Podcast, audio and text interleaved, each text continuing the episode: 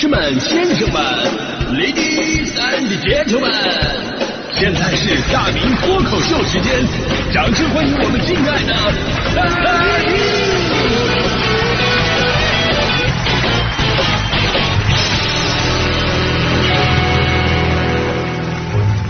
好，欢迎各位来到今天的大明脱口秀，我是大明。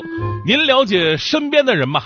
有的时候呢，大家伙只是点赞之交，但是想要更进一步，就必须要有所了解了。这东北话讲嘛，看事儿啊，事儿上见真章。所以这就告诉你个道理啊，就很多时候呢，我们对于对方的印象呢，也只是基于印象，你未必的真的了解对方。你就像听大明脱口秀啊，总说这个大明啊，在那说大迪跟强哥的坏话，你就觉得哎呦，大明这个人这嘴怎么那么欠呢？有的时候你都想替他们出头骂我，这就是因为你们还不够了解我。等你们了解我以后，你肯定就骂不出来了。都得直接动手打，你知道吗？骂骂的根本根本不解气啊！那么人与人之间的了解是不是必须呢？这倒是未必啊，因为是个人就要去了解的话呢，太累了。你又不是私家侦探，对吧？重要的人了解就行了。就像大迪找对象啊，必须要了解对方。这么多年了，也了解了不少人，我就跟他说了，我说你能不能了解的快一点？因为等对方也了解你的时候，你就没有任何机会了。这个世界上哪有那么多的天造地设、门当户对啊？找对象成功的关键因素就是靠信息不对称。为什么说恋爱两年最适合结婚，也最容易结婚？因为这个时候优点还是优点，缺点还看不见。等你相处三年以上，时间越久，结婚越难，因为这个时候优点看不见了，看见的全是缺点，这就是信息对称了。开玩笑啊，其实。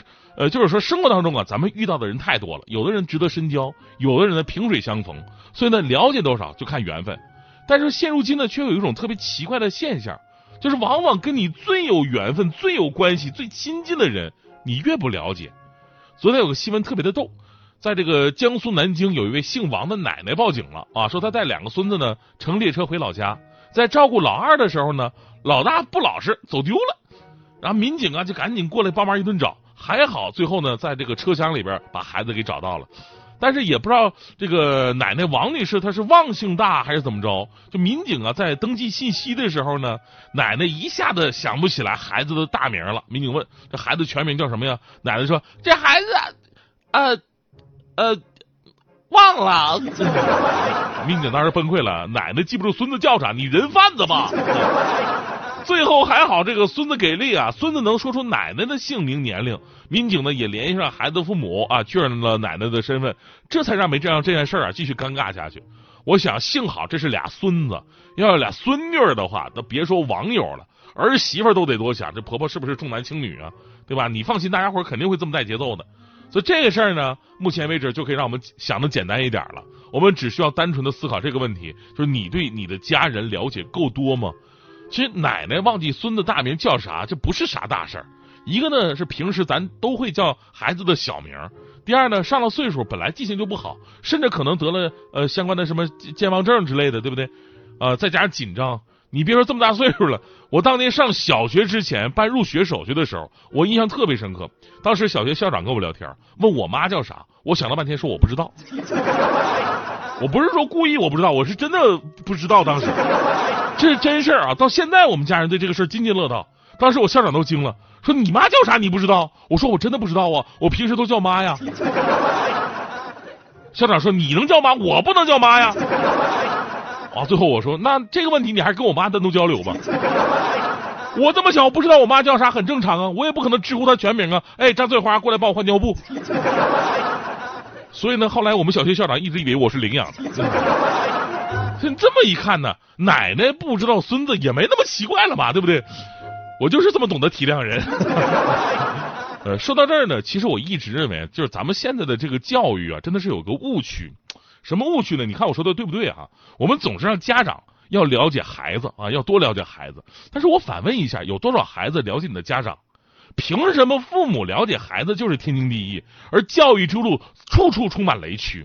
什么？哎呀，家长要观察孩子的行为，不能放过每个细节，要站在孩子的角度去思考问题，不能打，不能骂。家长千万不能跟孩子说什么背个课文至于这么难吗？以前我背三遍就能背得过啊！小学有什么难的？闭着眼睛能考九十分以上？不能说这句话，因为这句话呢会刺激到孩子的自尊心。啊，当家长的一定要注意孩子的全方位培养。两岁上情商课，三岁上上编程课，四岁北京夏令营，五岁美国游学。不要在乎那点钱，有的时候让孩子见世面更加重要。孩子上小学之前呢，一定要先学外语，以后就晚了。孩子上初中啊，一定要先好想好以后上哪个高中，以后决定就晚了。孩子上高中以后啊，一定先想好送到国外哪个学校，以后再想就晚了。这孩子送到国外啊，一定要想好以后给他找什么出路。这就是我们当爹妈应该做的呀！哎呀，我的天哪！这个世界上，我跟你说有两种鸟，一种啊不知道自己能飞多高，于是他拼尽全力冲上云霄；另外一种鸟呢，也不知道自己能飞多高，于是他下了个蛋，看看他们出来以后能飞多高。请问你们身边有没有这样的人？他们认为家长就必须为孩子全方位、无条件的付出，而且处处充满了教育的玄机。走错一步都是家长罪孽深重，少走一步都是对孩子青春亵渎。多一句责备就是不了解，少付出一点就是不负责任。你必须战战兢兢、如履薄冰，拼尽全力付出所有。单位不能输同事，在家不能输邻居。所以我就想问问，这个世界上古今中外，你能说出来所有的成功人士，有一个算一个，他们谁是这种教育方式教育出来的？这种完美的教育模式培养出了哪个改变世界的伟人、科技突破的巨头、作品震撼的艺术家、脱口秀界的天花板？中国的家长真的是承受了太多来自于子女教育方面的压力，而这种压力呢，又不是来自教育本身，而是环境造成的这种焦虑，以及教育商业化本身带来的内卷。这内卷的两岁得上情商课，三岁得上编程。然后你就会担心，这么发展下去，以后孩子上这个幼儿园的时候，要不要看胎教等级？想上幼儿园的话，你胎教得先过四级。